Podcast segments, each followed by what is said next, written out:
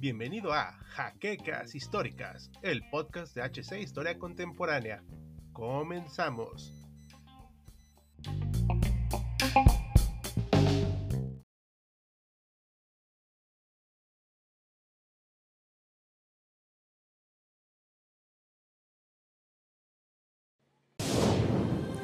Bienvenidos a HC Historia Contemporánea, la página histórica por excelencia. Los cuerpos de paracaidistas fueron una creación de la posguerra, los cuales jugaron un papel fundamental durante la Segunda Guerra Mundial para el esfuerzo de guerra alemán, pues fueron usados para todo tipo de incursiones detrás de las filas enemigas, asaltando fortalezas en Bélgica, Francia, Noruega y desde luego las naciones balcánicas. En total, Alemania disponía de una división entera de paracaidistas para 1940, todos bien armados y entrenados, quienes fueron considerados como tropas de élite de principio al final de la guerra.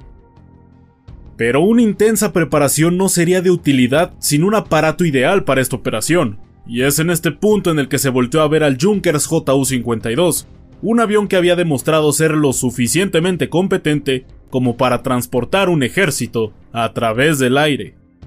Bienvenidos historiadores a una entrega bonus de Achtung Panzer, en donde por primera vez en esta sección nos enfocaremos en un avión, y qué mejor inicio que el Junkers JU-52, el aparato que no solo llevó a los Fallschirmjäger a través de media Europa, sino que también fue el más importante avión en términos de logística con el que contaba el ejército alemán. Así que veamos un resumen de su concepción, características e historial de combate. Pero antes, les recordamos que este video es posible gracias a nuestros amables mecenas de Patreon. Y si quieres apoyarnos como ellos, puedes consultar nuestro sitio haciendo clic en el enlace en la descripción de este video,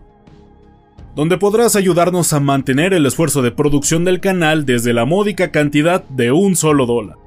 Pero recuerda que también puedes auxiliarnos dándole like a este video, suscribiéndote al canal, activando la campana de notificaciones, pero sobre todo, compartiendo este video para seguir llegando a más historiadores. Y sin nada más que añadir, comencemos. Junkers Flugzeug und Motorenwerke fue una empresa aeronáutica que desarrolló una buena cantidad de aeronaves bélicas para el Imperio Alemán durante la Primera Guerra Mundial, pero uno de los puntos del infame Tratado de Versalles impedía a Alemania desarrollar casi cualquier tipo de tecnología militar, por lo que Junkers tuvo que dedicarse únicamente al desarrollo de aviones de uso civil, tarea que realizó con bastante destreza. El Junkers JU-52 nació de la necesidad de buscar un reemplazo para el Junkers W-33, un avión de carga diseñado en 1919 y que para su momento había sido un gigantesco progreso respecto a aparatos pasados. Pues podía alcanzar los 180 km por hora mientras llevaba una impresionante carga de casi 800 kilogramos, mostrando su capacidad y por esta razón se realizaron alrededor de 200 unidades, las cuales fueron usadas por bastantes naciones, llegando incluso a Etiopía, quienes dispusieron de una unidad durante la Segunda Guerra Italo-Etíope. Pese a haber sido avanzado para los estándares de principios de los años 20, el periodo de entreguerras fue uno de también constante progreso tecnológico, por lo que se vio superado por la creciente cantidad de suministros que debían moverse por aire a velocidades cada vez mayores. Así que se buscó un reemplazo de mayor envergadura y terminaron con un diseño muy sobresaliente. 1927 fue el año en el que se inició el desarrollo del reemplazo del buen W-33, el cual estuvo listo para tres años después, pero que contaba con dos modelos pensados para dos tipos de uso particulares. El primero fue el Junkers JU-52 monomotor, pensado para labores de transporte de mercancía con un peso de hasta 2 toneladas de carga, esperando un aproximado de 7 toneladas estando completamente cargado y que fue de especial interés para compañías aéreas de Canadá, quienes fueron el principal cliente de Junkers de este modelo y que usaron el aparato hasta bien entrado 1947, tras haberlo hecho trabajar en los climas más peligrosos. Pero había un problema particular, y es que pocos fueron los que se interesaron en este modelo. Sin embargo, la versión exitosa del Junkers JU-52 fue la realizada con tres motores, el cual estaba pensado para llevar hasta 17 pasajeros, su tripulación, los lujos y las comodidades de las que dispusiera la aerolínea, cuyos motores BMW podrían llevarlo al aire con un peso de hasta 10 toneladas. además de que podría viajar con un solo motor en caso de que los demás fallaran. Esta versión era más segura, veloz y fuerte, por lo que pese a ser más cara que su versión de carga, fue la que triunfó al final, dejando de producir la versión monomotor en favor de simplemente adaptar al trimotor para llevar cargamento económico o humano.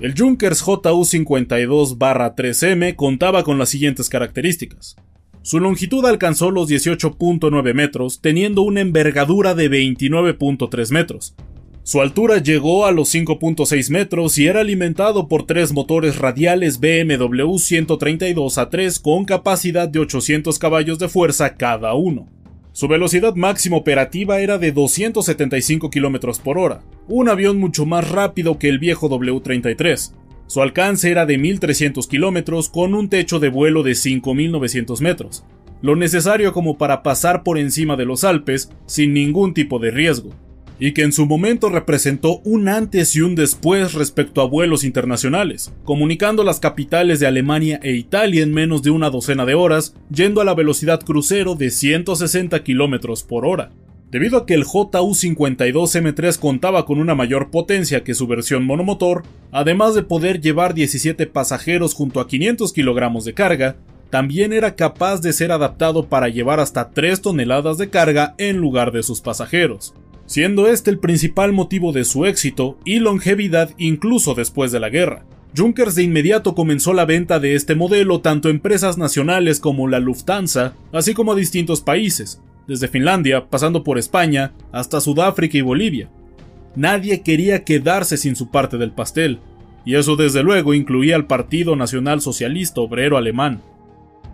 1935 fue el año en el que la Luftwaffe hizo su primera aparición pública de carácter internacional, y desde luego como parte del desfile aéreo se utilizaron varios JU-52 que habían sido adaptados para el uso militar, tanto para movimiento de tropas como transporte de suministros, acoplando dos ametralladoras para defensa del aparato, y más temprano que tarde recibiría su bautismo de fuego. Cuando la guerra civil española estaba a punto de estallar, parte de los preparativos era llevar al general Francisco Franco de vuelta a la península ibérica, quien se encontraba estacionado en Marruecos junto con sus hombres, los cuales fueron transportados a través de un puente aéreo creado por 20 Junkers JU-52, mandados por Hitler para apoyar a su aliado. La Marina Española fue prácticamente el único organismo del ejército que se mantuvo del lado republicano, quienes procedieron a realizar fuego antiaéreo para tratar de dañar los aviones que transportaban al importante contingente, los cuales fueron y vinieron del continente europeo al norte africano.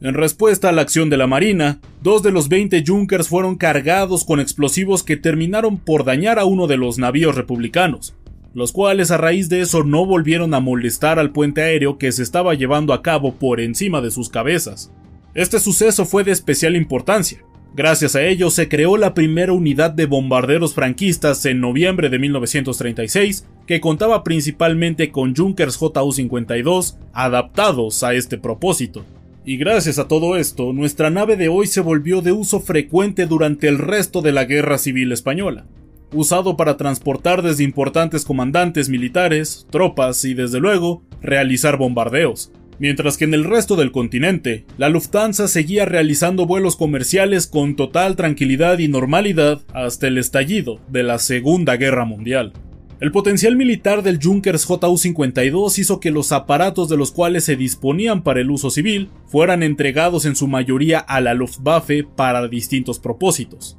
De las 62 unidades con las que contaba Lufthansa, para el final de la guerra apenas le quedaron tres. Ahora volando en las filas de una modernizada Luftwaffe que contaba ya con sus propios bombarderos medios como el Junkers JU-88, los JU-52 fueron usados en su mayoría solo para transporte de tropas y de provisiones, teniendo su primera incursión en masa durante la invasión alemana a Noruega. Un día después de que la ofensiva sobre Noruega comenzara por parte de la Kriegsmarine, el 10 de abril de 1940, más de 50 unidades de los JU-52 fueron desplegados desde Dinamarca para el transporte de tropas, llevando centenares de combatientes a la línea del frente en apenas dos horas. Si bien la operación fue un éxito, se perdieron algunos aviones por condiciones climáticas, con algunos de ellos aterrizando en Suecia, siendo repatriados algunos meses después.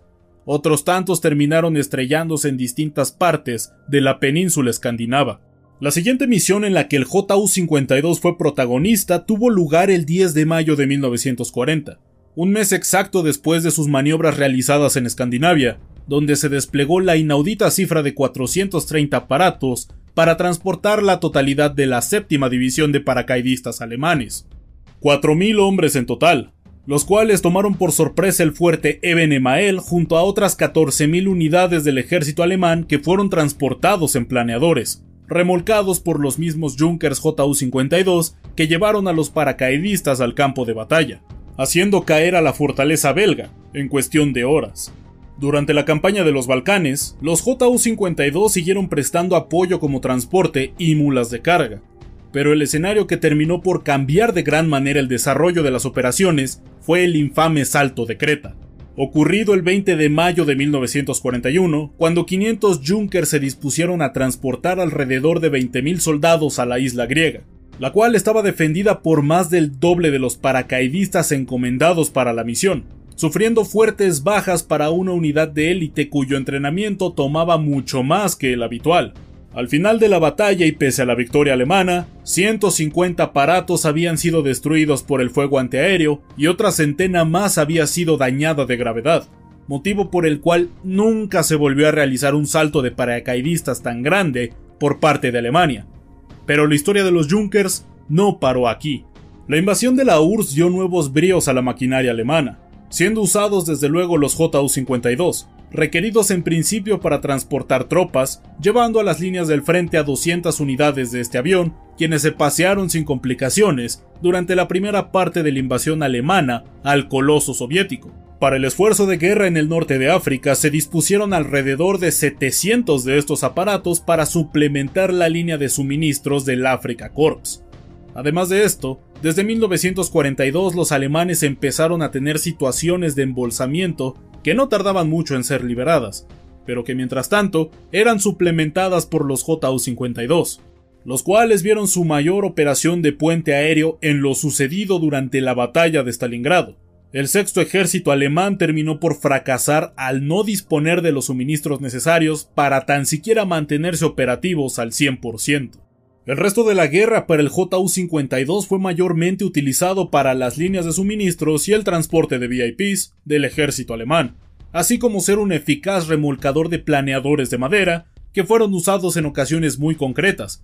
como el rescate de Mussolini de 1943, así como traer suministros a ciudades asediadas, como lo sucedido en Budapest entre finales de 1944 y principios de 1945. La última operación en la que varias de estas unidades del ahora muy veterano JU-52 participaron tuvo lugar en la península de Curlandia durante los días posteriores a la capitulación alemana, donde varios de estos aparatos, desarmados debido a la rendición, evacuaron a miles de soldados que se encontraban atrapados en esta zona. Aunque fue insuficiente, lograron llevarse una buena parte de tropas alemanas que escaparon de las manos de sus perseguidores soviéticos. Uno podría pensar que la historia del avión terminaría con la del extinto Tercer Imperio Alemán, pero nada más lejos de la realidad, pues los mismos siguieron siendo producidos y adquiridos por diferentes países, principalmente Francia. De los casi 5.000 aviones de antes de 1945, 50 lograron sobrevivir en estado operativo, quienes volvieron a surcar los cielos europeos, pero esta vez sin armamento ni la constante tensión de poder ser derribados sino como aviones de transporte, su objetivo original. Es tal su éxito que a día de hoy siguen siendo utilizados por varias aerolíneas internacionales para vuelos muy particulares y seguramente más caros que los habituales, pues además de lentos, son una experiencia que recuerda una época muy distinta a la nuestra, en la que sin duda el factor común que nos une a nosotros como a quienes vivieron hace 90 años es el hecho de que surcar por encima de los Alpes nunca había sido tan fácil y cómodo como lo es hacerlo en un Yu. Y esto es todo por este video especial de Achtung Panzer. Esperamos les haya gustado y aprovechamos para recordarles que el mismo ha sido posible gracias a nuestros mecenas como José Andrés Sánchez Mendoza y el resto de colaboradores que están viendo en pantalla. Les agradecemos su apoyo, preferencia y como siempre se despide de Auslanda invitándolos a ver más contenido de HC Historia Contemporánea. Ya nos veremos a bordo del próximo vehículo.